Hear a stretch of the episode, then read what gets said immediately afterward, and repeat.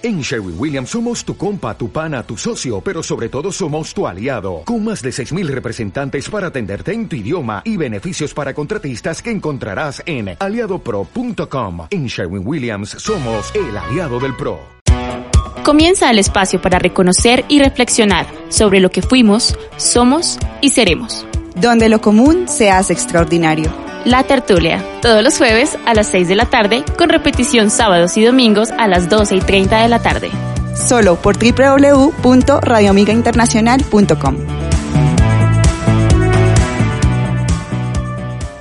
Hola, hola, hola, hola, hola. Muy buenas tardes y bienvenidos aquí un jueves más a este espacio tan especial que tenemos para todos ustedes llamado La Tertulia un jueves con un clima un poco extraño, por unos lados llueve, a ratos sí, a ratos no, a ratos hace sol, en fin, en este momento está un poquito oscuro, pero también estábamos hablando ahí por fuera de, micrófonos que está haciendo el, yo le digo sol de venado, eh, de hecho nuestro máster me estaba diciendo que le llama como la hora dorada a los fotógrafos, no lo sabía, la verdad, Así que si me ven muy roja es por eso, es porque me está reflejando el atardecer en mi rostro. Pero bueno, un jueves más aquí eh, acompañándolos durante, bueno, mentiras, en los últimos 15 días hemos vivido pues eh, unos sucesos que nos han traído cosas no tan chéveres, pero y cosas muy chéveres, pero bueno, ya estaremos hablando de eso. El día de hoy les tenemos un súper tema, diría Fernie, que no nos está acompañando el día de hoy, eh, pero tenemos un súper tema, un tema muy especial que yo sé que muchos de nosotros nos sentimos identificados con este tema porque nos ha llegado, pero bueno, antes de anunciarlo, antes de anunciar el tema, les voy a presentar a nuestra querida panelista. Ella es Geraldine Cuadro Sánchez, psicóloga, egresada de la Universidad Inca de Colombia. Gerald es una lectora empernida, yo siempre la molesto con que tiene una biblioteca en, un cuarto de su casa, pero todo es una ilusión. Eh. Va a tocar que me la regalen, por favor. Vamos a hacer una vaca, vamos a crear un vac y le vamos a regalar una biblioteca a Geraldine porque siempre la pide. Mentiras. Gerald, buenas tardes. ¿sí Ya me acostumbré a nuestro horario habitual. Yo siempre digo, bien. Yo ya, yo ya estoy acá súper en el horario que es, ya no me equivoco. Gerald, ¿cómo estás? Buenas tardes. Hola, muy buenas tardes. ¿Cómo están? Buenas tardes para Pau, para nuestros invitados, para nuestros oyentes, ¿cómo están? Eh, yo muy bien. Eh, como decías, es muy cierto, está haciendo un clima muy raro. Pero bueno, ahí nos acostumbramos y nos adaptamos con muchísimo trabajo, muy bien, muy emocionada por este tema que me encanta también. Entonces, bueno, vamos a ver qué aprendemos hoy. Bueno, ¿y qué tal? Por tu casa llueve, hace sol, hace frío. todo. Yo esta mañana me puse este saco porque dije, no, está haciendo un frío terrible, después el sol de la vida, después ya otra vez está haciendo frío. Y como soy un poquito friolenta, entonces prefiero estar bien abrigada. Sí, ella para dormir, para quienes no saben, duerme con ah. cinco hijas. Eh, cuatro tigres es que se llaman. Sí, sí, sí, hay que decir las ¿Quién cosas. Sería? ¿Quién sería la que duerme así? no, yo no, yo duermo con una. Para los que me conocen saben que yo, uy, Dios, pero bueno. bueno, Ye, un placer tenerte aquí de nuevo un jueves más. Eh, hoy en un tema que yo sé que también a ti te encanta, ¿no? Sí. Y que también te y que también te ha tocado mucho. Bueno, sin más preámbulos y como podrán, habrán podido ver en nuestras redes sociales, el día de hoy vamos a hablar sobre salud mental en tiempos de crisis, obviamente bajo el contexto que estamos viviendo en nuestro querido y amado y hermosísimo país. Y para eso tenemos unos súper invitados eh, que los pueden ver. Ellos son los chicos del grupo Crama. Eh, ¿Y qué es el grupo Crama? Se definen de la siguiente manera. Son una organización que trabaja por la salud y el desarrollo humano a nivel individual y colectivo, interviniendo en los contextos donde se desarrolla la vida, en el mundo, en el trabajo en las, em-, en las empresas, en el mundo educativo, en el universo de las familias, en trabajo con comunidades, en adultos, jóvenes, niños, bueno, etcétera. Su actuar eh, se basa en cinco pilares, que es salud integrativa, desarrollo humano integral, la atención y la conciencia plena, la cultura inclusiva y el desarrollo, el desarrollo y la salud colectiva. Hoy, como siempre, estoy un poquito para ustedes ya me conocen, entonces esto no es nuevo, eh, a veces me trago, pero pues es algo muy nato en mí, así que tranquilos.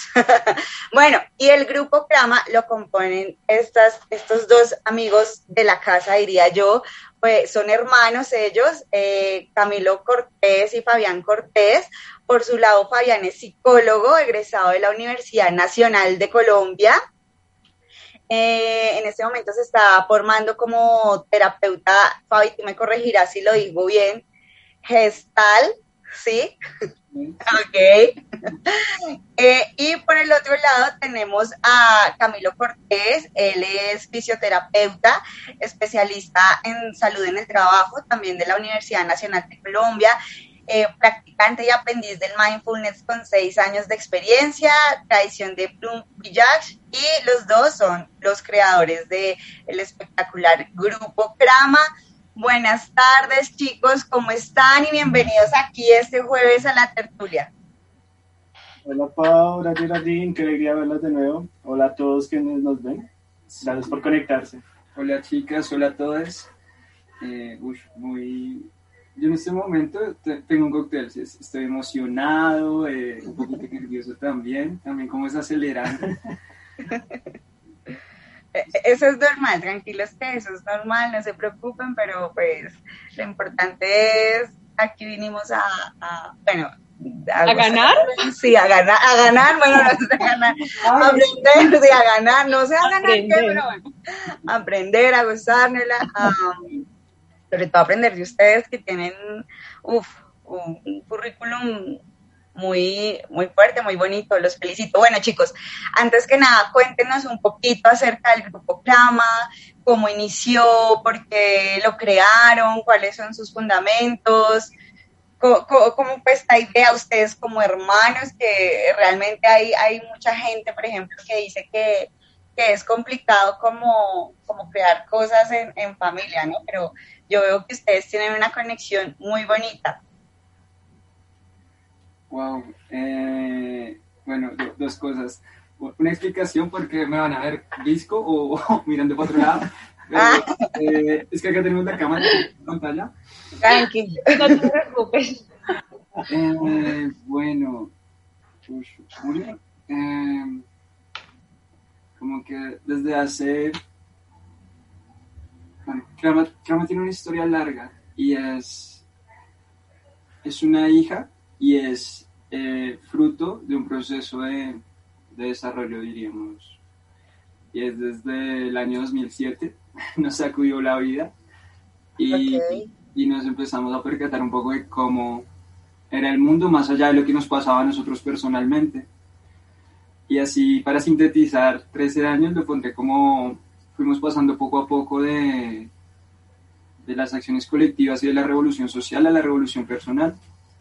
Y desde el 2018 retomamos la revolución social en un sentido y es, a nos encantan los temas de salud y hemos decidido hacer revolución desde la salud y desde el desarrollo humano. Entonces eh, empezamos a hablar mucho sobre temas de salud pública y decíamos como, eh, parce, esto, esto no va bien, ¿sí? y en la academia hay mucho conocimiento y hay muchos saberes, pero falta algo para poner esto en, la vida real. Y decíamos como, no, la chimba, eh, vamos a meterle mano, vamos a hacerlo realidad. Entonces empezamos a trabajar en, en USME, en el barrio Tenerife. Eh, no se llamaba crama, era, dijimos como, vamos a empezar a hacer. Empezamos a hacer atenciones individuales a bajo costo para niñas y niños y adolescentes de uno de los colegios de la localidad, también para sus padres. Y en medio de esto dijimos, formalicémoslo. Eh, y no encontrábamos nombre, no encontrábamos nombre hasta que cuando vamos a buscarlo encontramos Crama. Y, y empezamos a comprender ahí algo y es, para nosotros la salud no es solo estás bien, no tienes enfermedad. La salud es la forma en la que vives. Salud está también en cómo te formas en tu trabajo, en tus relaciones interpersonales, en lo que haces con tu vida y en qué tal te sientes con la forma en la que lo estás haciendo. Y, y empezamos a meterle ahí mano. Eh, si quiere complementar algo de esta parte. Sí, hay, de hecho hay una parte que no, sé si quiere mencionar Fabi que es que Crama literalmente es un sueño. okay. De un sueño y, y, siento que también algo que nos motivó a sacar ese adelante es como ese interés conjunto de poder ofrecer algo a la vida, poder ofrecer algo a la gente, poder trabajar por la salud. Y es ahí donde decimos que Crama, más allá del hecho organizacional o como el derecho real de, de ser una organización, es como una idea que incluso puede sobrepasarnos y es ese interés de llevar salud, desarrollo y bienestar a las personas. Sí, literalmente es de un sueño. En cuanto a, ahorita les decía, como dejamos de buscarlo y fue realmente en un sueño que apareció la palabra crama y cuando la investigamos fue como, eh, ¿qué cojones, no? O sea, en sánscrito implicaba proceso, en griego significaba lesión y para nosotros wow. mucho con nuestro fundamento que es los procesos de transformación son un proceso. No es de la noche a la mañana que cambias un hábito, que te reorganizas, que acompañas a alguien. No es de la noche a la mañana. Y nuestro interés es abordar las cosas de forma interdisciplinar, tanto en el análisis como en las intervenciones. Por eso en Grupo Crama, como Kilo lo dice, como nos sobrepasa, porque sentimos que nosotros le metemos mano, pero, pero es algo más grande. Y, y en este grupo también hay, hay educadoras, hay fisioterapeutas, hay más profesionales con los cuales complementamos este quehacer y, y, nuestro interés principal es llevar bienestar y aportar a nutrir la vida. Bueno. Qué lindo, ¿no? Es muy, es muy interesante porque eso que decías como la transformación es un proceso, ¿no? Y, creemos que a veces es como una meta, como que ya llegamos y no, y creo que la vida todo el tiempo estás en cambio, todo el tiempo estás evolucionando, estás transformándote y no es como que ya llegas a un punto y listo, ya se dio la transformación, sino que es un constante cambio todo, durante toda tu vida. Y, y, esa parte precisamente de la salud es una parte que está tan olvidada en nuestro país y especialmente la salud mental, que precisamente pues vamos a hablar de eso hoy, pero es una parte muy segmentada y una parte muy olvidada por todos. Es como muy, en muchos lados es hasta como tabú hablar de este tipo de cosas. Y que como tú lo pones, digamos, una cosa que queremos comentarles es para nosotros salud es sinónimo de vida, ¿sí? No, no están aislados y lo vinculamos mucho. Es por eso que nuestro interés primordial es como no esperar a que la gente eh, bueno, en mis palabras, esté jodida, esté mal, para que vaya donde un profesional. No, vamos a llevar la salud a donde transcurre la vida. Y es esos espacios. El lugar donde trabajas, el lugar donde estudias, la familia, el lugar donde vives, porque es ahí donde está. Es ahí desde donde se sana. Okay. Incluso para agregar ahí, claro, todos conocemos como las dificultades en el acceso a salud que hay acá en nuestro país y yo siempre lo comenzaba con Fabi. Yo pues desde mi rol como fisioterapeuta siempre he hecho, para acceder a fisioterapia es súper difícil, por ejemplo. Siempre he sido un convencido de que en algún Yo nunca, nunca. Exacto. siempre he sido convencido de que la fisioterapia debería llegar a las personas. Entonces, esa idea de una salud pública global. Y siento que en el caso de, de todo lo que son las ciencias que trabajan la salud mental, aún más, si conocemos o si tenemos en cuenta todo lo que hemos vivido como país, todas las dificultades a las que nos enfrentamos día a día. Entonces, realmente la salud mental es una necesidad pendiente a atender acá. Y esa es una de las falencias que tenemos, por eso lo que tú decías en el sentido en que para, por, por lo menos para acceder a un psicólogo, eh, es muy complejo porque uno tienes que tener un valor económico que te dé de pronto para para acceder a un buen psicólogo o si lo haces por la EPS, que es pésimo el servicio porque son como 45 minutos nomás en donde te hacen ahí un breve análisis, un diagnóstico. Y creo que siempre esperamos en todos los ámbitos, tanto físicamente como mentalmente, a estar vueltos nada, como lo decía Fabián, para ahí sí acceder. Y la realidad es que deberíamos, en vez de, deberíamos prevenir, ¿no? Para poder generar un, un ambiente más, más, sal, más saludable en términos coloquiales. Sí, sí, eso que dices es como, digamos, uno de nuestros intereses primordiales es la cultura, y en este caso es una cultura del bienestar y de la salud y del placer, porque pues qué placer estar sintiéndose a gusto o chimbita. Y que en este que tú decías, como en estas dificultades, dificultades culturales, ¿no? Como confesar decirle a alguien voy al psicólogo es como casi salir del closet, ¿no? Eh, Ay, sí, qué señalamientos los que tiene uno, ¿no? Como, uy, la loca, el loco, bueno. Sí, y también en lo que tú decías, como en el acceso al servicio, ¿no? O sea, ahorita que lo decías, básicamente las personas desarrollamos resiliencia esperando a que nos atiendan por la EPS. y, que, exacto, o sea, eh, las citas son demasiado, demasiado, demasiado lejos, ¿no? Pero, pero bueno, chicos, digamos que bajo todo este contexto y ya aterrizándolo un poquito más al tema que eh, queremos tocar hoy, precisamente lo decía Cami, y es que digamos que también hay una afectación directa en todos esos universos que ustedes digamos que manejan.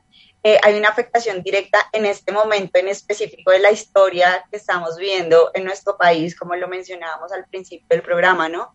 Y es que obviamente no han sido unos días fáciles, eh, han sido unos días complejos.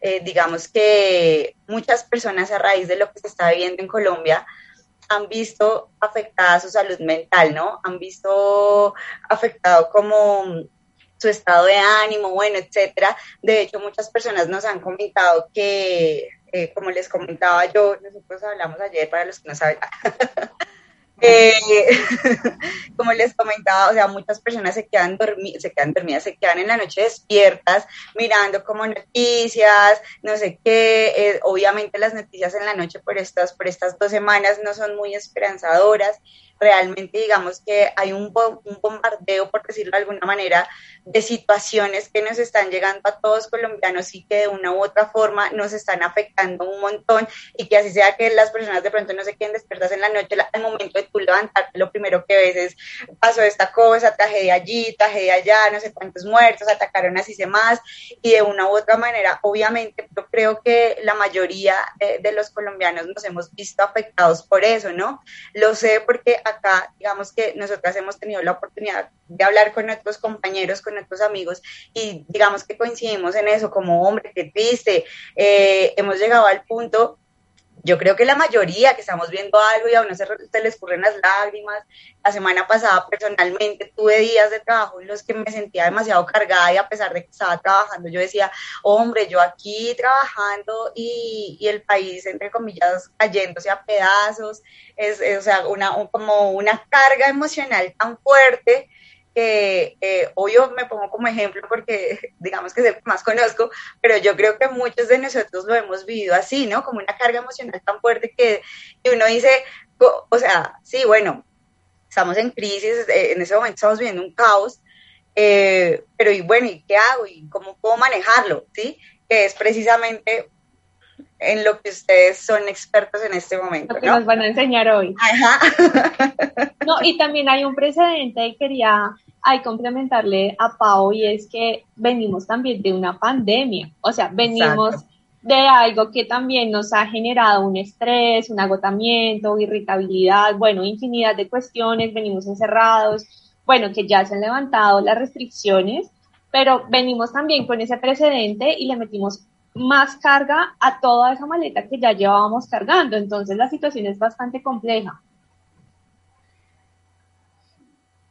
Iba a decir que es como el efecto del vaso con agua, cuando le van cayendo goticas y goticas y goticas, veníamos de una carga como tú dices, y en ese momento como que ocurrió ese riego, como ese momento de quiebre, quizá. La gota que rebosó. sí. Además de que bien o mal, o sea, es triste, pero como que las peores cosas que han ocurrido en este contexto ocurren en la noche y como que es fácil acceder a información en tiempo real incluso, entonces todas esas cosas de alguna manera van ahí acumulándose, acumulándose y también llega ese punto de quiebre interno de cada uno, en forma de lágrima, en forma de, de desgano, en forma de, de no querer hacer las cosas. Bajo rendimiento. exacto, también se cultivan con esas semillas de la rabia, de la molestia, del querer salir y, ah, no, bueno, todo eso que vemos es una expresión de eso. Incluso no es como, es esperado que sobre todo los jóvenes, pienso yo, eh, estén ahorita allá afuera haciéndose sentir, expresando cosas, diciendo cosas, porque siento que es a ellos los que, a los que más, como que se siente ese momento de quizá desesperanza, vienen de, una, de un año de pandemia, eh, ver que no hay como ese tema de oportunidades, como que de alguna manera va generando esa mella y siento que es como esperado que estén afuera, entonces eso que mencionas es, es cierto, creo que a todos de alguna manera nos está afectando continuamente. Sí, que igual varias cosas. Una, eh,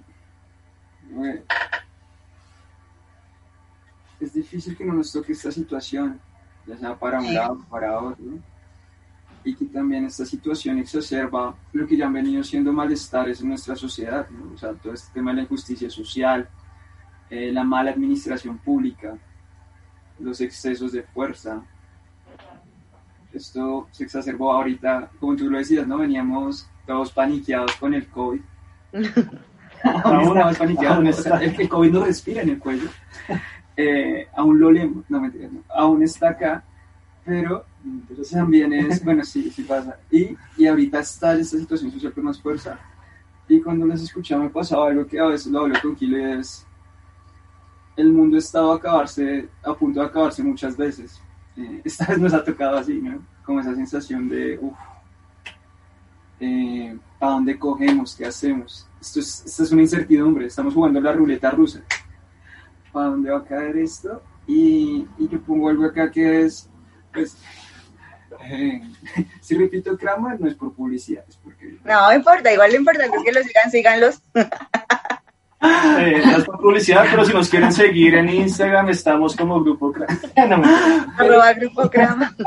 Eh, muchas veces hablamos, y, y, yo sostengo que somos animales humanos, se nos olvida el lado animal, y en ese sentido más arcaico, es claro, es una situación tensa, ¿no? O sea, hay un depredador que es el COVID, hay otro depredador que es esta situación en la que estamos actualmente. Entonces, algunos, algunos sentimos como depredador el gobierno y la fuerza pública, otros sienten como depredador eh, la gente que está en la calle. Pero es como hay una amenaza por todo lado, ¿no? Hay una amenaza en cuanto a la estabilidad política y social, en el orden público, hay una amenaza en lo económico, porque sube el dólar, si sube el dólar es porque está bajando mi dinero, o sea, mis ahorritos en el banco ya no cuentan. Yo sé eso. y, y, algunos estarán celebrando que el dólar. Algunos Terrible. Sí. Y es, es, una situación que por todos lados se vuelve amenazante, pero algo que me ha llamado la atención es que estas situaciones amenazantes eh, también hacen que emerja lo que cada uno de nosotros y cada una de nosotras lleva, sus formas de reaccionar al estrés, sus formas de actuar ante la presión. ¿Sí? Lo que tú dices, a algunos nos ha tocado resetearnos básicamente y tomar aire para poder continuar. Es que eso que tocas es muy importante. Es que eh, digamos que el tema de la salud mental también no solamente está afectando, o sea, que afecta a todos, afecta a los que están marchando, a los policías, eh, a las personas que estamos en casa, a las personas que de pronto lo vemos todo desde una parte eh, como al margen y finalmente nos está afectando a todos, que claramente hay unos factores que se repiten más en otras personas pero todo este tipo de cosas también desencadenan, y lo veo de verdad como psicóloga, y es que más allá, digamos que del tema de la lucha que se está presentando ahorita, es que todo este tipo de, de factores que se están presentando, la falta de sueño, la irritabilidad, eh, el tema de mm, la incertidumbre, la tristeza, la ansiedad, todo esto está desencadenando en comportamientos agresivos para todo el mundo. Yo no sé si ustedes no se han dado cuenta que ahora tocar los temas es muy complejo, ¿cierto? O sea, dar tu opinión, y con Pau siempre lo hemos hablado y creo que Pau y yo a veces discrepamos en muchas cosas, pero con ella siempre y hablamos. Nos dejamos de hablar. Mentirosa.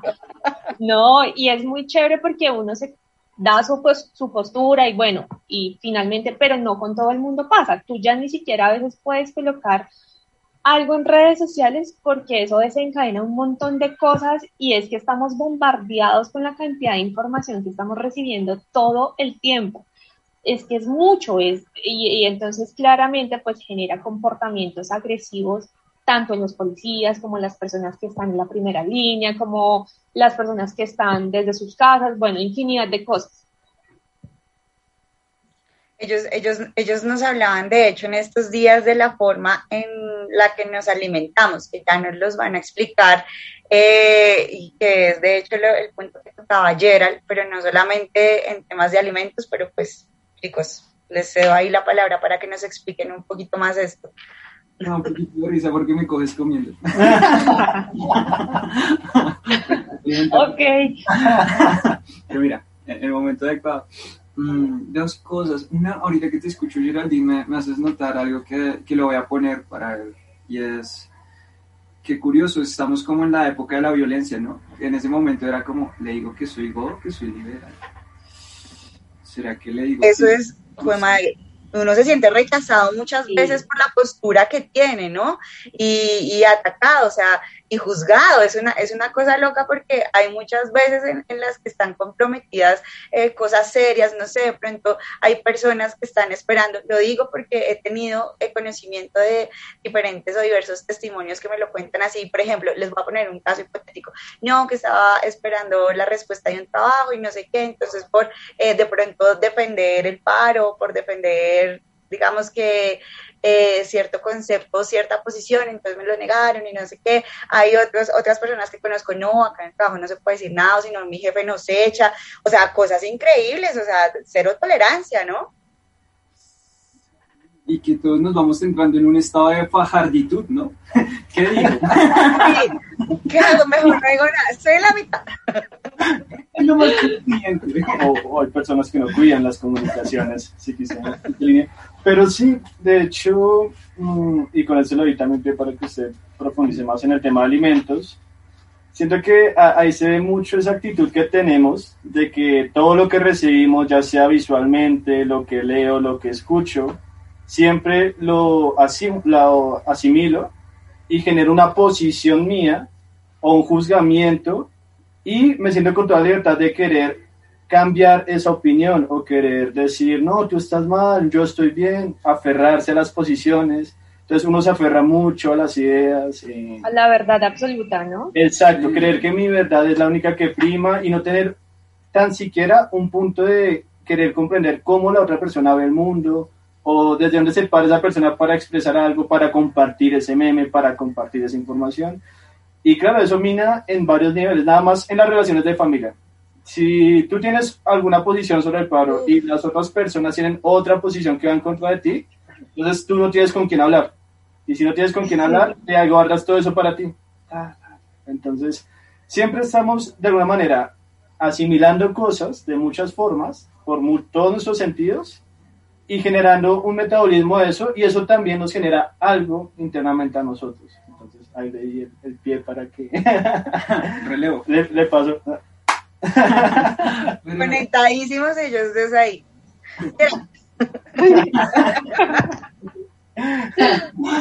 eh, algo que, que abordamos nosotros bastante es como aprendiéndolo mucho desde el budismo, desde el cuarto camino del enneagrama es los seres humanos no nos alimentamos solo con lo que comemos y bebemos, también nos alimentamos con lo que respiramos, nos alimentamos de toda estimulación sensorial.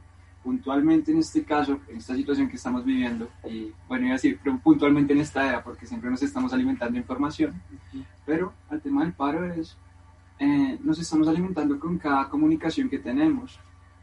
Y, y hoy lo hablaba con Kilo, que, uy, parce, es que esto es una campaña publicitaria, ¿no? O sea, hay información por redes, hay información por televisión, hay un voz a voz, o sea, me están vendiendo por todo lado esta situación y hay muchos vendedores.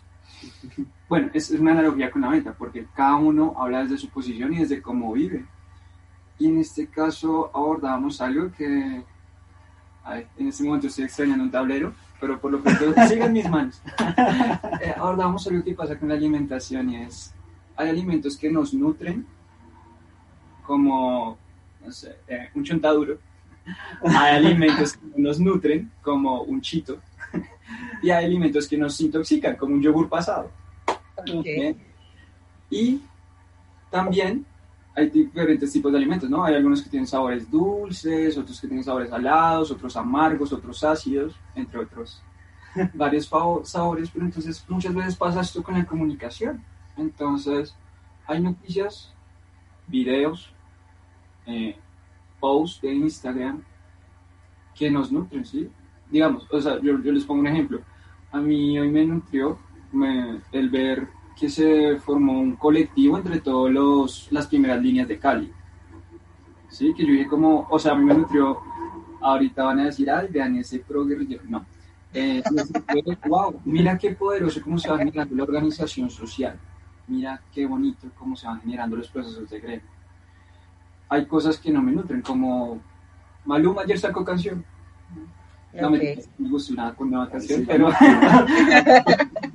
pero puede ser un chito. No, no, ni me va ni me viene con esta situación. A menos que me impute la posición política de Maluma. Y hay situaciones que me intoxican, que es pues, ver todos los asesinatos, los abusos de fuerza, eh, ver cómo tergiversan la información. Es, es, algo que nos intoxica. Y entonces, en este instante, les invito a algo. Eh, porque me siento raro hablando frente a la cámara. Tranquilo. Aquí estamos contigo.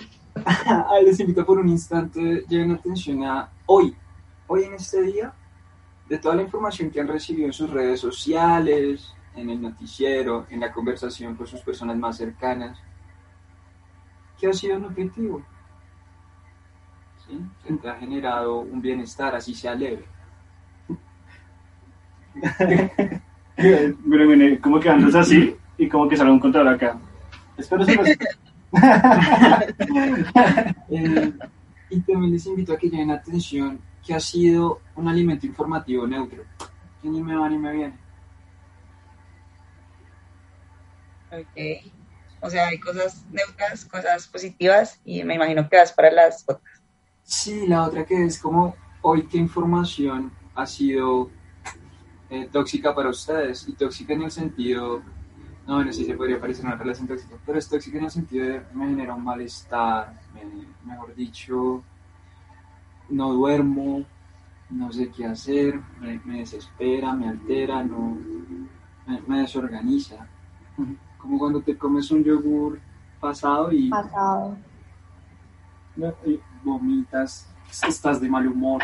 No, y, es como si se comiera un yogur pasado, pero además también le gusta comerse ese yogur pasado, entonces entra esa actitud como de estar consumiendo más, así como una relación tóxica literalmente, como la que tenemos con el azúcar, por ejemplo. Sabemos que en exceso nos afecta, ¿cierto? Pero seguimos ahí. Y también aprenderlo a identificar, porque es que eso es muy subjetivo, o sea, de pronto por lo que puede ser para Fabián eh, tóxico, para otra persona no, y está bien, ¿no? Porque finalmente no podemos creer que porque para él es una buena noticia, para mí lo tenga que ser. Eso también es algo que, que, hemos tratado y hemos trabajado mucho con Pau y es lo que consumimos en general hace mucho tiempo en las redes sociales, no especialmente ahorita con la situación que estamos viviendo, sino que en general a veces seguimos un pocotón de cuentas, de cosas que no nos aportan absolutamente nada en la vida.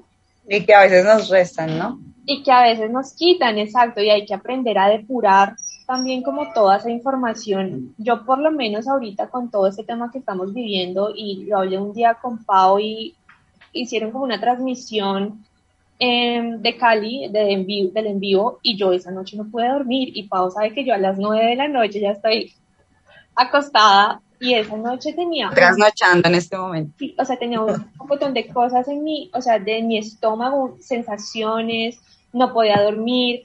Y yo de verdad tomé la decisión como de no voy a estar eh, viendo este tipo de información porque, porque me afecta y a veces creemos que solemos ser indiferentes, pero es que hay otras fuentes de información, o sea, yo puedo leer y me puedo investigar sobre la noticia que está pasando, pero no necesariamente tengo que ver el video en donde están el chico sangrando, pues que uno de verdad lo afecta y le toca sus fibras, es complejo.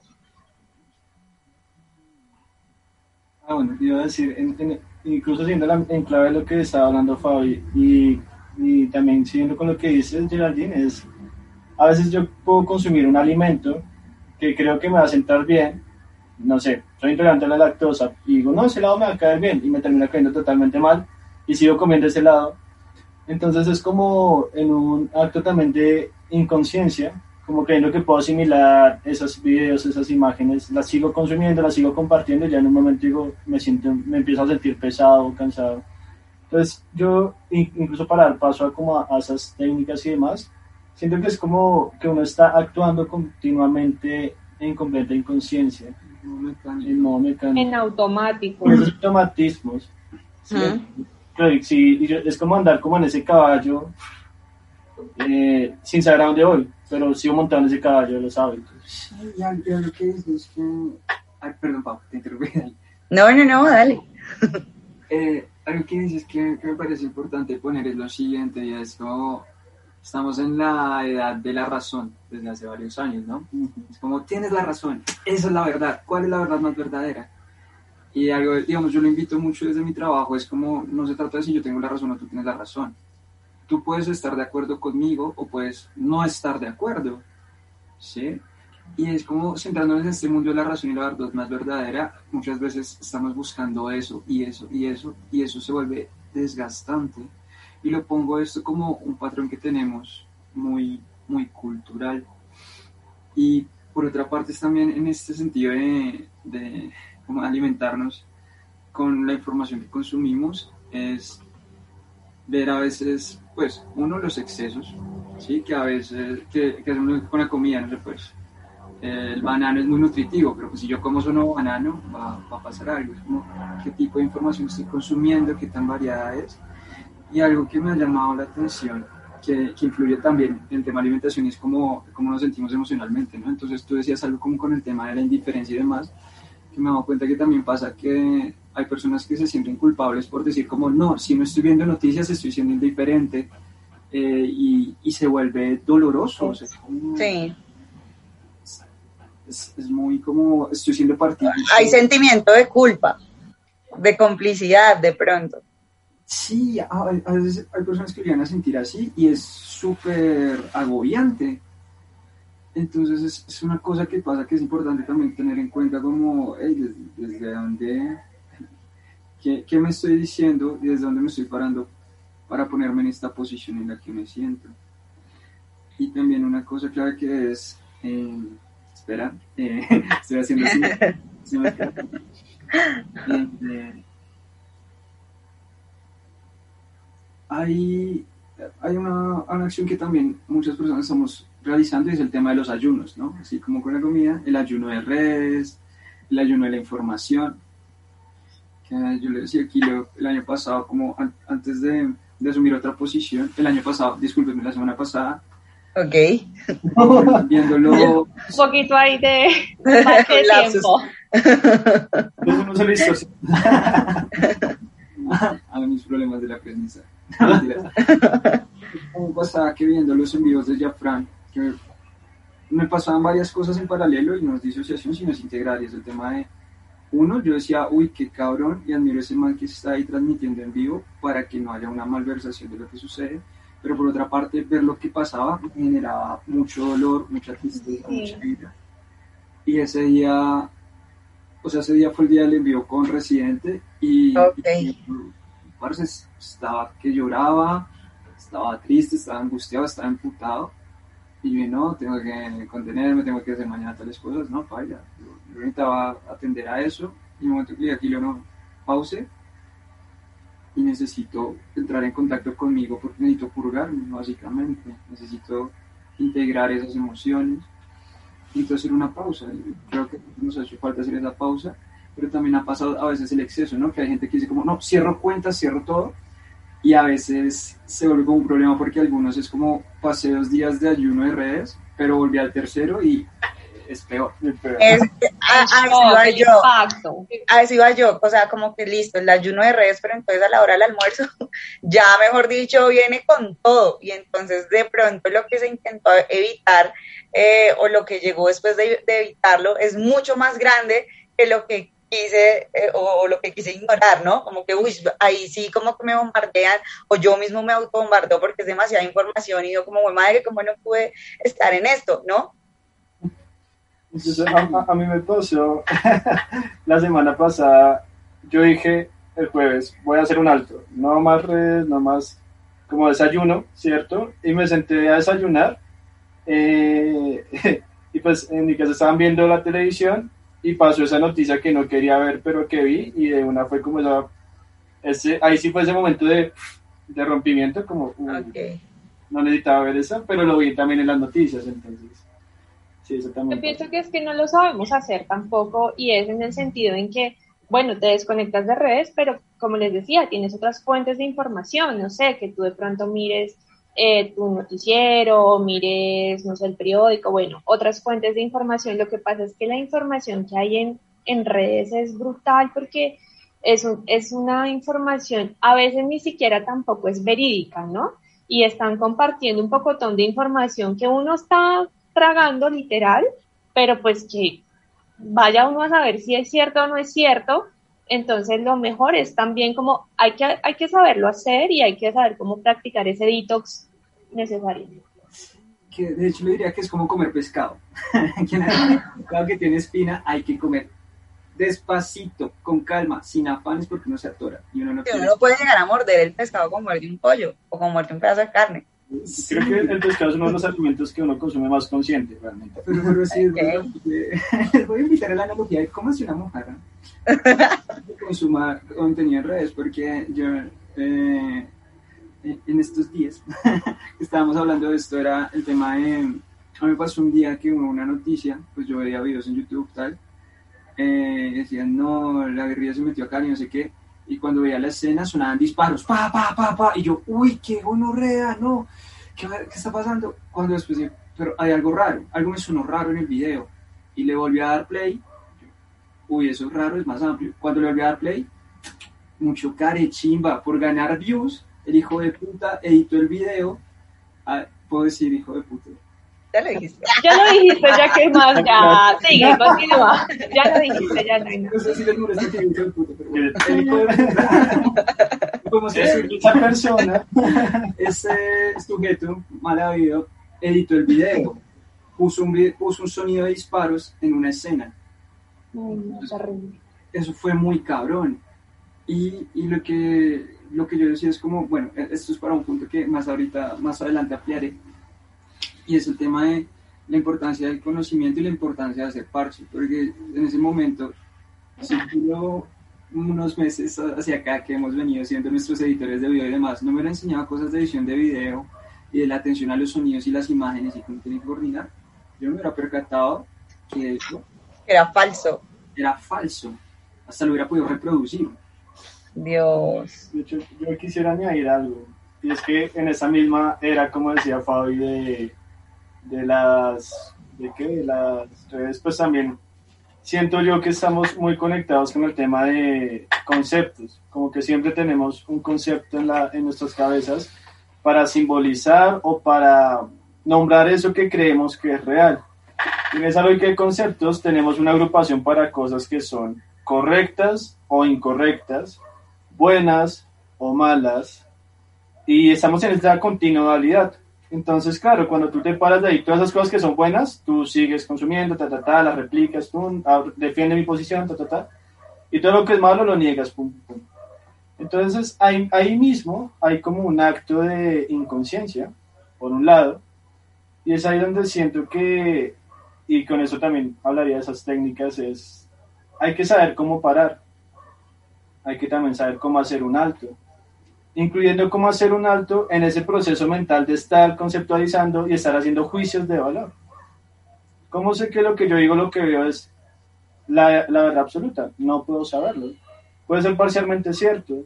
Y si yo me paro desde ahí, voy a tener al menos un criterio más flexible sobre las cosas que estoy consumiendo, visualmente, auditivamente, etcétera. Entonces, yo siento que, y quizá me atrevería a decir que una de las cosas que más deberíamos aprender en esos tiempos tan caóticos es aprender a hacer ese alto. Total. Ese alto no solo generando ese aislamiento de querer silenciar el celular o desconectarme de redes o irme a, un, a, una, a una plataforma por allá en algún búnker, sino también saber cuándo parar la mente, cuándo dejar vacía la mente. No Qué ponerle difícil, ¿no? Es muy difícil, porque es que, o sea, Sí. todo el tiempo tenemos un montón de estímulos y, y estamos fatigados, realmente estamos agotados, no solo por el tema del paro, sino por un montón de cosas que siempre estamos viviendo y tenemos nuestro, por eso somos la sociedad de la fatiga, ¿no?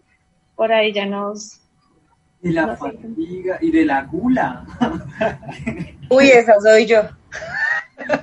Y del afán, porque no, o sea, que como quiero saberlo todo, quiero que esta situación pase ya. Ya. Quiero sentirme bien ya, quiero salir de ese sufrimiento. Yo soy así. como, ya, Creo ya, que no Geraldine es así. Ella es súper afanada. Sí. Dios Es una cosa que hablaba con Kilo. ¿Ustedes, ¿Ustedes han visto Peaky Blinders? Eh, Obvio, amo Peaky Blinders. No, no, no, la vi, pero es para la gente que nos ve, para no dañarles eh, ¿Ustedes han visto Peaky Blinders? O Naruto. que también. No, Naruto, sí no, pero, pero bueno, no importa, igual una pequeña contextualización. Es muy clave que habla con Arthur. Arthur le dice como, ah, mira, esta generación tan blanda, mira, no se aguanta nada, ta, ta, ta. ¿Qué quieres que hagan? Es una generación que no ha vivido una guerra.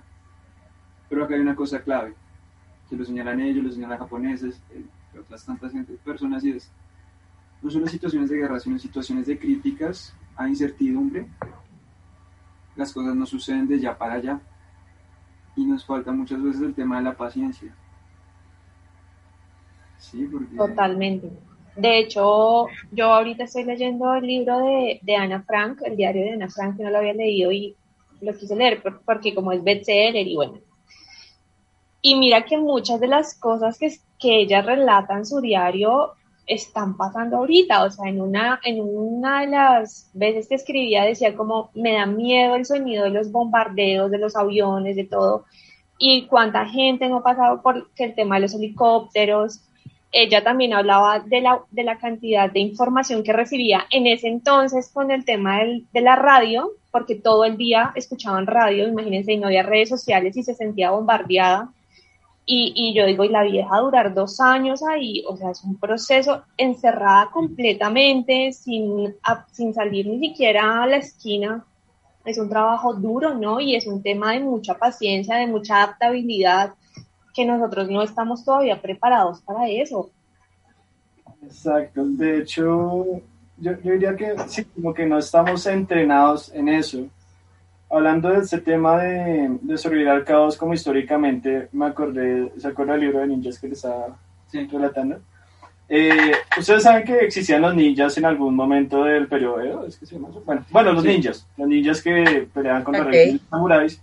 Eh, pues ellos eran personas que tenían que lidiar con muchas emociones, miedo, ansiedad, eh, tenían que cumplir misiones muy difíciles y también tenían tareas como de infiltrarse, recopilar información, etcétera, como guerreros como muy, muy complejos y que se exponían a situaciones muy complejas. Y es interesante porque este libro es de un psiquiatra japonés que se puso a investigar, bueno, cómo hacían los ninjas para lidiar con eso. Y es bien interesante que, y creo que lo resumiría como para no, para no eso, los ninjas se encargaban mucho de conectar siempre con ellos. Digamos, un ninja no se emborrachaba para negar esa ansiedad o esa dificultad, o no se drogaba para poder hacer lo que tenía que hacer sin sentir nada, sino que lo que hacía era conectar con esa sensación, conectar con la sensación, ya sea de proceso mental o de emocional, pero también ese proceso físico, ¿sí? reconocer sus emociones. En, en, estar, en hacer ese alto, ¿cierto? En reconocer y desde sus propias prácticas, desde la respiración o la conciencia plena, porque eran muy permeados por el budismo y toda esa corriente, eh, hacían ese alto y podían serenarse, hacer esa regulación y también tener como una comprensión real de la realidad. Entonces, es bien interesante. Yo siento que hace falta más entrenarse y hay algunas herramientas que yo creo que ahorita podríamos y entrenarse mentalmente. ¿No? Porque pienso que el entrenamiento que tiene como tal, por lo menos la policía, eh, es un entrenamiento muy físico, ¿no? Es un entrenamiento muy, pero no están entrenados mentalmente y por eso también muchas de las reacciones que tienen, sin justificar, aquí no quiero entrar a, a quién tiene razón o quién no, nada de eso, sino que también eh, como las reacciones que tienen las personas, como lo decía la policía y los que están allá luchándola, es precisamente por todo ese tipo de cosas, ¿no? Por, por todo eso que tienen ahí que no han trabajado y que no saben cómo manejar. Chicos, pero teniendo en cuenta eso que ustedes hablan y, un poquito lo que dice Gerald, ustedes en el grupo Crama manejan algo que yo eh, siempre voy a resaltar un montón, un montón que de hecho ya se los había dicho, lo tengo acá anotado para no decirlo mal, y es que hay que cultivar la paz desde el primer territorio, ¿no? Y es precisamente esas cosas que ustedes están mencionando, yo pues creo que lo he entendido de esa manera, ya ustedes me corregirán, y es precisamente con base a, saber manejar o a tener todas esas prácticas, como esa conciencia eh, de uno mismo, ¿sí? Como esa autonomía en todas esas cosas que hacemos en pro de nutrir nuestro espíritu, nuestra mente, etcétera. Entonces yo quiero que nos cuenten aquí un poquito a qué se refiere eso. Eh, creo que, si no me equivoco, es de autoridad de ustedes ese concepto eh, lo vamos a contar y todo decía ayer, pero, pero bueno, cuéntenos un poquito de eso y es, es muy cierto, o sea, yo, yo veo que si no hay paz, yo acá adelantando un poquito, si nosotros no tenemos paz con nosotros mismos, ¿cómo, ¿cómo vamos a ofrecer o cómo vamos a intentar que en los diferentes escenarios en los que nos desenvolvemos, pues haya, haya esa paz, ¿no? Entonces les doy ahí les da la palabra. Varias cosas. Eh, yo quisiera dar una pauta para que se la complemente. Hablando de ese primer territorio, que es autoría de hoy, eh, y que ayer lo hablábamos también, era como, ¿cómo soy soberano en ese territorio? Y ese ser soberano me conecta con, eso lo han expresado muchos pensadores, sobre todo pensadores muy pacifistas, Thich Nhat Hanh, que es el líder de Plum Village, o Gandhi, están muy, muy de acuerdo en que quien yo elijo qué cosas del entorno me pueden influir o afectar. Incluso hay un verso de, es un sutra del Buda, ¿no? Que dice como, es como una montaña eh, a la cual el viento no la mueve. O quien elige en la mente, en nuestra mente somos nosotros. ¿Qué cosas permito que me influyan? ¿Qué cosas permito que lleguen a mí y generen un afecto en mí? ¿Cómo manejo esa soberanía, ese primer territorio?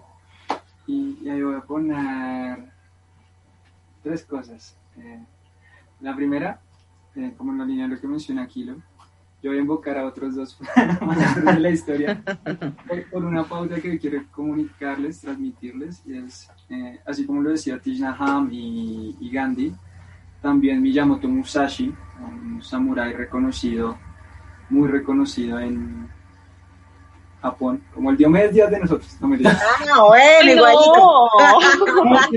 igualito. No, por favor, íbamos bien, íbamos bien. Igualito, no, está bien el ídolo de muchas personas.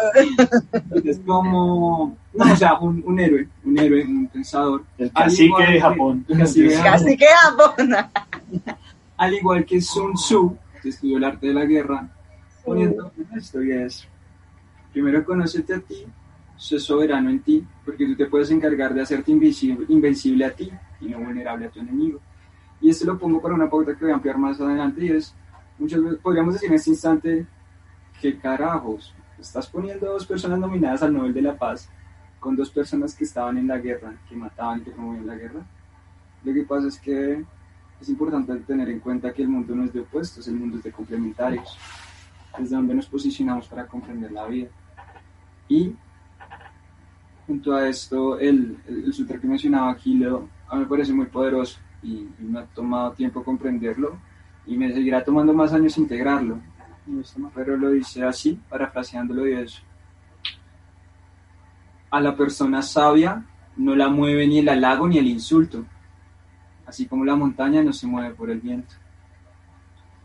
Y una introducción que quiero dar antes de este tema, por ejemplo, de territorio, es como esa soberanía propia, ¿no? También eh, le ponía un poco Gurdjieff y es el tema de muchas veces actuamos en modo mecánico y actuando en estos modos mecánicos somos muy manipulables. y demasiado. o sea, se entrenan en eso. Ellos saben qué, qué mover, qué cosa mover para que la manifestación estalle en ira. Y nosotros también, bueno, nosotros, bueno, el movimiento o esa parte del movimiento como más reaccionaria también sabe qué hacer para despertar la respuesta en ellos. Entonces se vuelve como en un, juego, sí, en un juego de guerra casi. Claro, y también es como, nada más escuchen la banda sonora de las noticias. Entonces es como, somos muy manipulables y es importante, ahí, donde, ahí es donde es importante la conciencia y la atención plena. Estar atentos al presente, ¿sí? Ahorita están pasando muchas cosas en este instante, pero en este instante yo estoy acá, sentado, en mi cuarto, con mi hermano a mi izquierda, estoy hablando con ustedes. La temperatura es cálida y estoy en este instante. Y si les estoy hablando de esto mientras siento todo esto. Y es como muchas veces medio este contexto en el que que hay que estar informado, como el que tenga más información gana, pues nos sacamos, nos volvemos súper manipulables y abordamos lo que es el primer territorio. El primer territorio somos cada uno y cada una de nosotros. Somos primer territorio en nuestra mente, en nuestras emociones, en nuestro cuerpo, en cada acción que tomamos. Y partimos de algo y es que como no crecemos en el vacío y no nos desarrollamos en la nada, es importante reconocer que también somos un primer territorio invadido, invadido de las creencias de papá, de mamá, de la iglesia, del colegio, de la sociedad, de los amigos, de nuestras parejas. De la moralidad que cada uno. Sí, y es en medio de todo eso que es nuestro. Y así como hay situaciones duras y, nos podemos volver muy manipulables y demás, es como, sí, esto es el veneno, que hablamos de virtud y veneno. sí pero también hay una virtud y son los recursos que cada uno y cada una de nosotros tenemos. En este instante ustedes me pueden estar prestando atención, si lo que les digo les parece llamativo, como también pueden estar prestando atención a otra posición, otras cosas. Pero entonces hay un recurso que es como, hey, tienes una mente, tienes una capacidad de percibir y de sentir. ¿Qué pasa si te apropias más de ellas. Y no desde, la, no desde la, el lugar mandón del controlador, como yo controlo todo lo que pienso, estoy pensando en blanco. que es un efecto, sí. yo, yo, lo pongo como, eso se vuelve como una falsa atención. Bueno, una falsa atención, que o sea, lo, lo ponía, lo aprendí, lo aprendí de Fritz Perls, y es como, es como, voy a estar concentrado entonces en este momento estoy concentrado en no dejar que me desconcentre la luz del aro, la campana que está allá. Entonces no le voy a poner atención al aro, no le voy a poner atención a la campana, no le voy a poner atención a mi gato porque voy a estar acá. Pues parce, le estoy poniendo atención a que no le voy a poner atención a eso. Entonces, a todo. Es, es desgastante y es como entrar en el primer territorio es un acto de amor propio. En que insistimos en algo y es el amor propio inicia con algo que no es darte piropitos en el espejo, sino prestarte atención. Uy. Incluso, yo, y quisiera añadir ahí esto último, y yo creo que podemos hacer algo práctico para aprender a conocer ese primer territorio, es, siempre hablamos de ser compasivo hacia afuera, de entender al otro, de hablar con amor al otro, pero también ¿En qué momentos hacemos eso con nosotros? Cuando soy compasivo conmigo mismo, cuando entiendo, me entiendo, cuando me hablo con amor, cuando me cuido, cuando estoy para mí. Que Jesús no lo dijo, pero en serio, Jesús. es verdad, es verdad. No, que no lo dejaron terminar de hablar por tomar vino. Pero es el tema de, no, pues eh, todos nos hemos quedado en esta cultura judeo-cristiana y es el tema de ama al prójimo como a ti mismo. Y no tomamos la parte del enunciado que es si lo vemos en orden cronológico, si amas al prójimo como a ti mismo, pues primero amate a ti. Si no sabes cómo te amas, entras ahí. Y conecta contigo. Qué lindo. Toco mis fibras, estoy No, no, es muy revelador, de hecho, porque nosotros muchas veces no lo vemos así. Por ejemplo, el pedazo que dices de es que el amor propio no es únicamente mirar al espejo y estar piropos, porque pues muchas personas pensaríamos, eh, me incluyo, que eso es una de las prácticas del amor propio, ay, ¿quién estás? No sé qué, qué, guapo amaneces, bueno, etcétera, etcétera, sino que va más allá, ¿no? Incluso, uf, eso me hizo acordar con algo, y es siempre que hablamos de amor propio me acuerdo de eso porque es una idea, fue en un retiro de mindfulness con la sangre aquí de Colombia, eh, hablábamos con una monja sobre el amor, y ella nos decía como, el amor no es no es que tú seas un ser opaco y recibas luz de otro.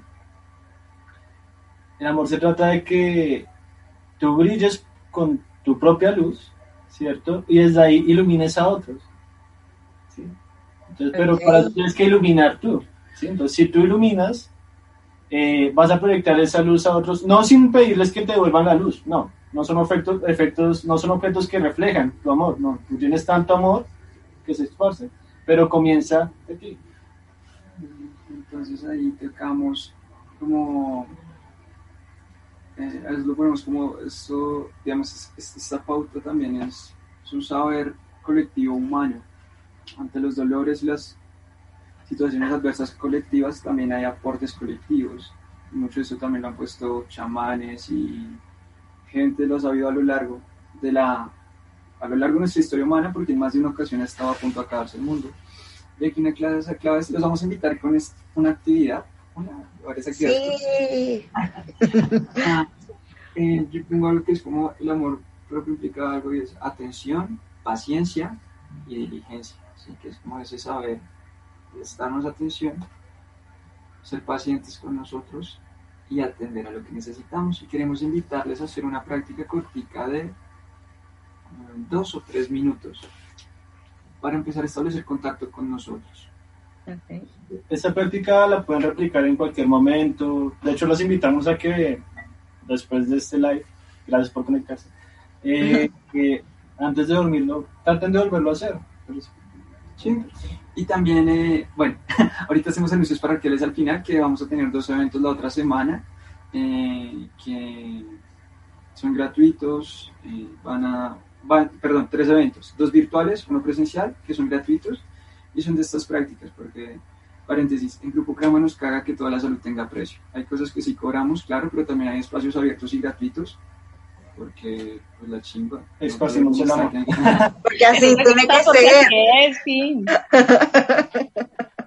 Entonces, eh, bueno, les presento nuestra campana. ¿Esos que son como cuencos tibetanos o algo así? Un cuenco tibetano. Ah, ok.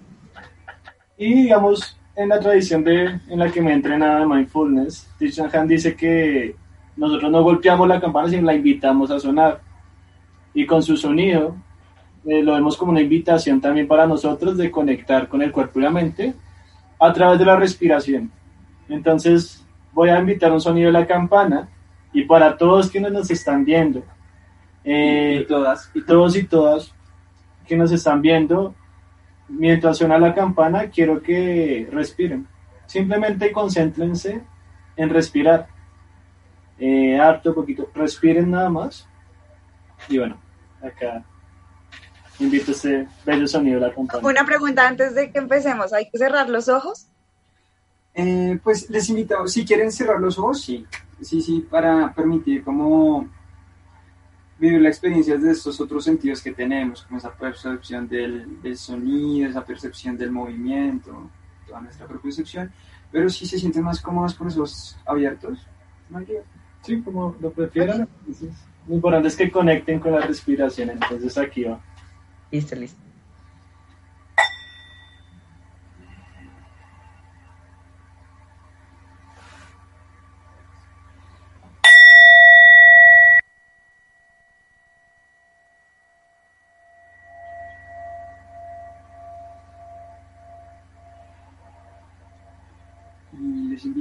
Que la siguiente campana se permitan estar aquí y ahora aquí en ustedes y ahora en lo que sienten.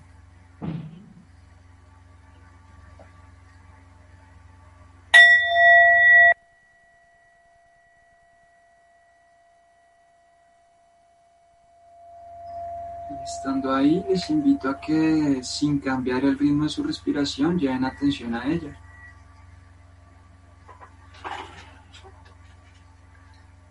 y permítanse llevar atención a su respiración con esa capacidad que tienen de percibir el movimiento. Sientan el aire cuando inhalan, cuando está adentro y cuando exhalan.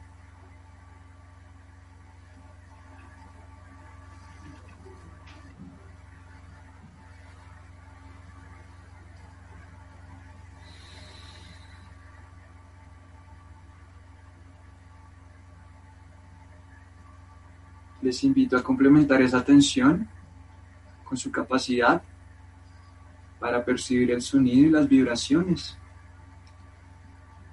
traten de escuchar cómo suena el ritmo de su respiración en este instante.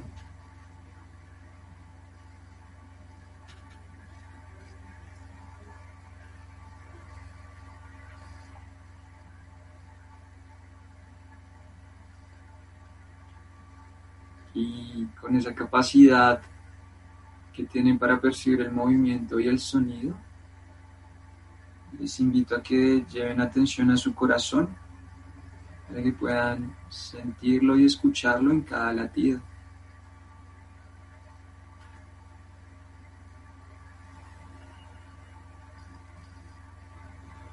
Y si es difícil, te invito a que te permitas poner una mano sobre él para que puedas sentirlo.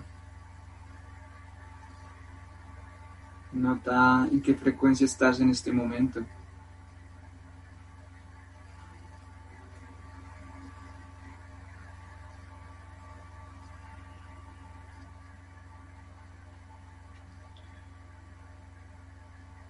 Y con esta capacidad de percibir el movimiento, te invito a que lleves atención a tus pies, a tus rodillas, a tu pelvis, a tu pecho a tu espalda. Nota qué tal sientes tu cuerpo, a tu rostro. Y estando ahí, estando aquí, en ti, te invito a que lleves la atención a tu mente. Presta atención a la información que circula en tu mente en este instante.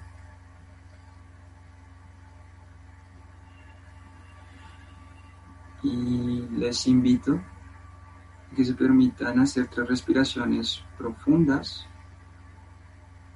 para explorar qué es estar en otro ritmo, cómo lo sienten y que poco a poco y a su ritmo vayan abriendo sus ojos.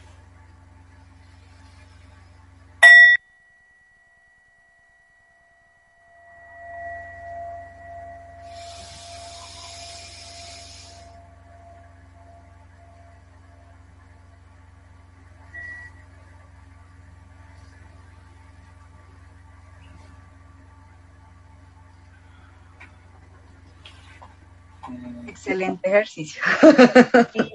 Excelente ejercicio, de verdad, chicos. Eh, uno se siente muy descargado.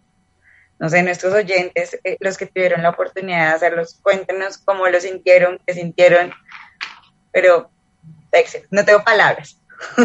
A mí me encanta, yo, yo he empezado a hacer meditación hace un tiempo y de verdad que es un momento como de desconexión. Cuando uno lo empieza también al principio, bueno, me imagino que necesitaremos otro programa para explicar porque uno a veces lo hace mal, ¿no? Y piensa que es quedarse en blanco y tiene que ser con una posición y no, realmente cuando tú empiezas a hacerlo lo puedes hacer hasta caminando y haciendo consciente tu respiración y eso es algo espectacular. De verdad que pues igual ya se nos está acabando el tiempo, pero eh, me quedo con tantas cosas de ustedes y sobre todo de cómo debemos sanarnos primero nosotros para poder exteriorizar. Y, y a veces uno piensa que no está haciendo nada, ¿no? Lo que veníamos hablando de no estoy haciendo nada con lo que está pasando ahorita, pero realmente si empiezo a hacer un cambio en mí, cómo yo lo puedo eh, como llevar a cabo a un colectivo y empezar a cambiar desde ahí, ¿no? Eh, bueno, antes, antes de, discúlpame Fabi, antes de eso también eh, me gustaría que nos dieran, pues ya como lo dijo Gerald, ya lastimosamente se nos acaba el tiempo, pero antes de irnos como unos tipsitos rápidos, precisamente para seguir sobrellevando estos días que eh, no tenemos, digamos, la plena certeza de cuándo irá a terminar la situación que estamos viviendo, pero sí unos tipsitos rápidos, así como para, para sobrellevar, para seguir en el día a día y de pronto que no nos choque tan duro, que no nos pese tanto todo lo que ya hablamos durante el programa. Eh, bueno chicas, pues eh, tres cosas rápidamente. Una,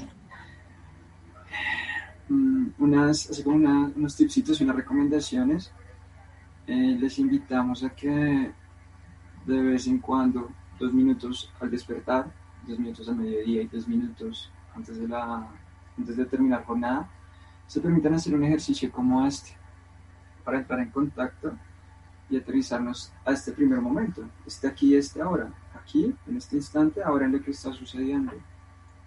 Y también, como tú lo mencionabas, Geraldine, es como, como eso lo podemos poner en otras prácticas, entonces, a quienes no nos gusta, nos invito a que lavemos la losa eh, con calma.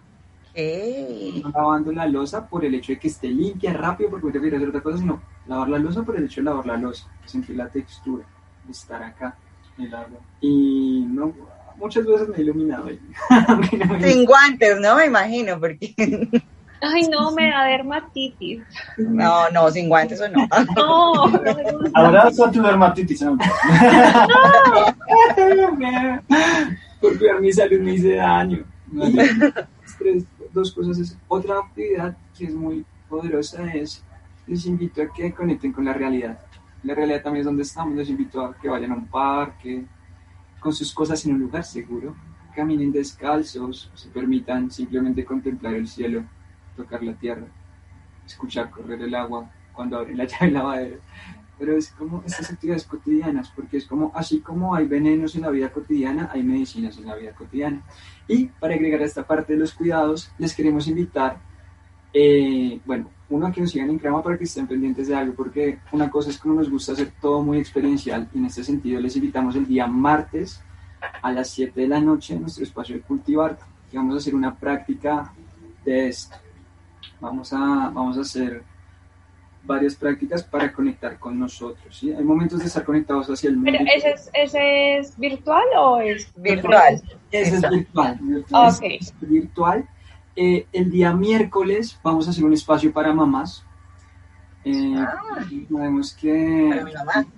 hay mucho que pasa que nuestras mamás eh, se les alborota todo y hay motivos, claro, para estar asustadas. Sabemos que ellas también sufren y queremos hacer un espacio con ellas el miércoles, igual a las 7 de la noche. Y el sábado estaremos en el Parque de los Hippies, haciendo una actividad presencial. Este sábado. Eh, sábado. este y el Listo. siguiente también. Ok, súper. Una tarde más o menos estaremos Eso, chica, eso y una, voy a agregar una cosa, una última, última cosa y es una- Claro. eh, quiero invitarles a tener algo presente que me pareció muy poderoso. Les invito a que escuchen a Diana Uribe. Cuando Diana Uribe habla de la historia de Japón, capítulo 13, minuto, minuto 28, no, pero, pero es por ahí. Y es, ella pone una cosa durísima que la voy a parafrasear y la explicaré brevemente y es, en ese instante en el que cae la bomba, en el que mueren millones de japoneses, en el que están derrotados y sale su emperador Hirohito, todo un dios, a decir, nos rendimos. En ese instante en el que había noche y penumbra, los japoneses se dieron cuenta de algo, que a pesar de la noche y la muerte, el cerezo florece. Y con esto invito a llevar la atención al cuadro completo, porque en este instante mi mirada está puesta en los muertos, las injusticias y las luchas. Y también está puesta en los procesos de organización y en la empatía que ha tenido la mayoría del pueblo colombiano. Porque ayer una consultante me tocó el corazón con algo muy duro y es, puede que yo no conozca a los muchachos que están en Cali, puede que yo nunca me haya cruzado en la vida con ellos, pero su vida me importa. ¿Y por qué me importa? Conecto con eso y hago un esfuerzo por tratar de colaborar en su causa. Entonces es ver que así como hay desesperanza en cuanto a que no sabemos qué va a pasar, seguimos luchando y demás, también hay esperanza en que ha habido unidad, ha habido empatía, ha habido conexión y bien puede que ahorita la reforma tributaria no cambie, pero sí está cambiando toda una generación de colombianos de cara a una Colombia distinta. Entonces, les invito a mirar el cuadro completo. Por ejemplo, hoy estamos acá reunidos. Y yo quisiera añadir unas cositas sumamente pequeñas, complementando todo lo que dijo y es, no dudemos en hacer esos momentos de apertura y de habla amorosa con nuestras redes cercanas, con nuestros padres, hermanos, hermanas, hijos, hijas, familia, amigos cercanos. Eso también es algo que ayuda a canalizar todo ese sufrimiento o toda esa alegría que pueda haber en, nuestros, en nuestro corazón. Y también no dudemos en estar ahí presentes para nuestro círculo cercano. Esos momentos en los que yo escucho al otro con plena conciencia, presente, profundamente sin juzgar, sin querer cuestionar, sin querer preguntarle o refutar, ese momento también es liberador para el otro. Entonces ahí también puedo ayudar a, a lidiar con el sufrimiento de quienes me rodeen. Y también eso como para reconocerse como agente también de la salud mental de otros, eh, que en esos momentos de sufrimiento que sentimos podemos también eh, brindar amor. No tenemos que esperar que sacar el sufrimiento para brindar amor, se puede hacer. Y tres frases que quería compartirles de, de Tish que quizá puedan ser muy provechosas. La primera, la the way out is in, la salida está adentro, un poco en esa intención de conectar con nosotros. Eh, paz en uno mismo, paz en el mundo. También hablando de esa experiencia personal, cómo se, también se transmite hacia el resto. Y la última, que es una de las que me parece más bellas para ese momento, no hay loto sin barro. Esa, esa me encanta. un sinónimo de espiritualidad nace en el barro. Entonces, de toda esa situación caótica, muy seguramente habrá ese brote de, esa, de esos aspectos más esperanzadores, más alegres, o, no, o, sin denominarlos, esos aspectos bellos que podemos apreciar de la existencia. Entonces, darles esas tres frases, eh, creo que ya no sé qué ir cerrando, ¿no? Entonces, y que nos cuidemos. y cuidémonos, eso también. Cuidémonos en parche. Somos olas de un mismo mar. Somos olas que chocan, pero somos olas que pertenecemos al mismo mar. Inter somos. Tu dolor es mi dolor, mi alegría puede ser tu alegría. Y si nos paramos desde ese punto de comprensión, aun cuando vea un policía en la marcha o, cuando ese policía vea a un manifestante, habrá un momento en el que diremos, hey, Inter somos. Bueno, qué lindos. Muchas gracias de verdad por todo eso, por compartirnos todas estas eh, cosas, toda esta sabiduría, porque no tengo otra palabra como definirlo. Eh, esperamos tenerlos nuevamente en otro programa, esperamos que así sea. Y nada, eh, por favor a nuestros queridos oyentes, síganlos, ellos están como arroba grupo crama, me corregirán a, sí, estoy bien, ¿verdad?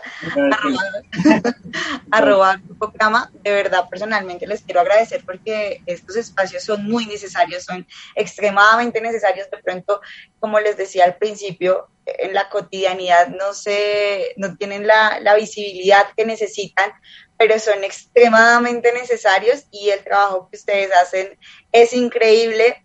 Desde, desde, desde mi posición, desde mi postura, les digo que los admiro un montón. Eh, de verdad que lo que hacen es maravilloso, maravilloso. Y quedamos pendientes ahí por redes que nos suban la información de los eventos, todo eso. claro que sí, allá estaremos nosotras y los oyentes. Claro que sí, totalmente.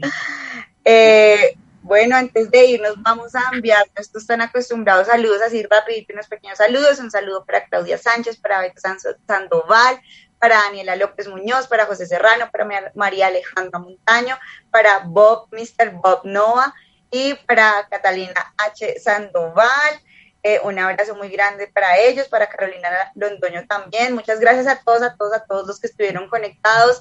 Chicos, de nuevo un agradecimiento enorme, enorme, enorme, enorme.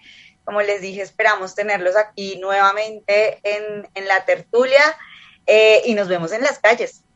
Eh, muchas gracias a ustedes, chicos, por el espacio. Muchas gracias a, a todos quienes nos están viendo y escuchando en este momento que hicieron el programa. Les agradezco con el corazón y, me, voy yo mi corazón lleno a, a que sigamos metiendo a cuidar la vida, a luchar por la vida y a construir vida.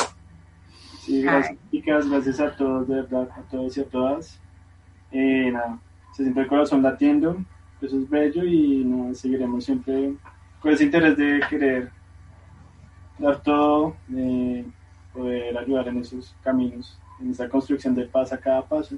Entonces, de mi parte, les agradezco. A ustedes, chicos, muchas gracias. Muchas gracias. Y bueno. Bueno, chicos, y muchas gracias a nuestra audiencia. Chao, nos vemos el otro jueves. Un abrazo y nada, los queremos mucho. Comienza el espacio para reconocer y reflexionar sobre lo que fuimos, somos y seremos.